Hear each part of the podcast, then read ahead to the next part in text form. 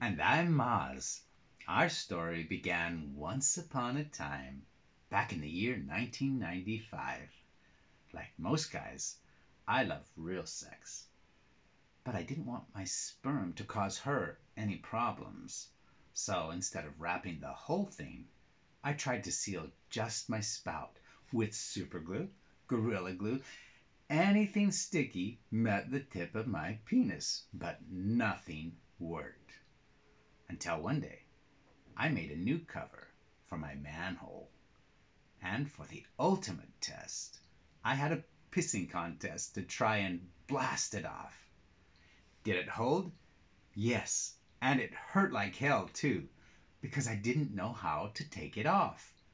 So I stabbed it with a needle, but the glue sealed each hole as fast as I jabbed the next one. That was the day I learned the true meaning of pain, and I was so happy because my idea worked. I didn't know why back then, but I felt I should go to China. For two years, I visited factories for my new tip shield. Along the way, I met lots of friends all around China. One day, I met Nini in a library. She taught me Chinese for three months, and because of that, I fell in love with her voice and madly in love with her beautiful heart. I knew she is my destiny, and I hoped she wouldn't run away when I told her about my crazy tip shield idea. Yes, it was a crazy idea, and I felt sorry for his penis. But I could feel his passion, and he is persistent. Because of that, a year later, we had our first date. Three months after that, we tried his tip shield. But would it come off inside of me? Yes, it did. But she thought it could work, so instead of giving up, we got married. After some changes, we made it stick in a jiffy on the tip, so we named it Jiff Tip.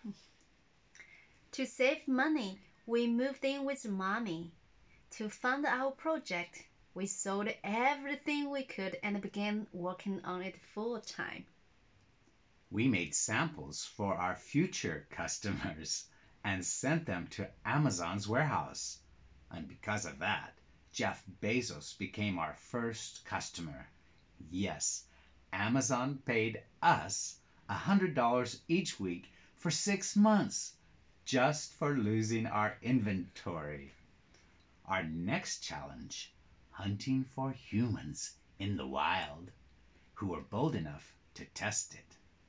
Luckily, we made a new friend, Sam, who posted Jif Tip in his Facebook groups.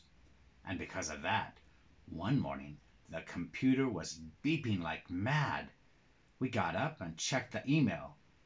We didn't expect hundreds of orders from couples all around the world. I was so happy. Now I wouldn't need to find a second job. They liked our idea, but nobody reordered. How embarrassing. We started over again, testing a dozen samples per day. One day, my penis tested six different samples in just 30 minutes. He went on strike for two days after that. I stuck samples on my arm and held it in a pan of warm water to mimic a vagina. But none could endure 20 minutes of rubbing. One day, I found one that stayed put and felt just like my skin. That was the day I knew this would be huge. It made our customers happy, but many guys were still afraid to try it. They asked, Will my penis explode? Will it hurt to remove? And because of that, we designed a pocket that expanded to hold the extra sperm, and we developed a new skin oil to make removal fun. We didn't expect Jif Tip would become so popular with men who love blowjobs and their ladies who don't. I never liked blowjobs before. I love you, but your sperm can hit the road. Jif Tip isn't approved for birth control. That requires mountains of cash and takes years to complete. So, for now, use Jif Tip to give blowjobs a happy ending. I like it. Men should be responsible for their sperm.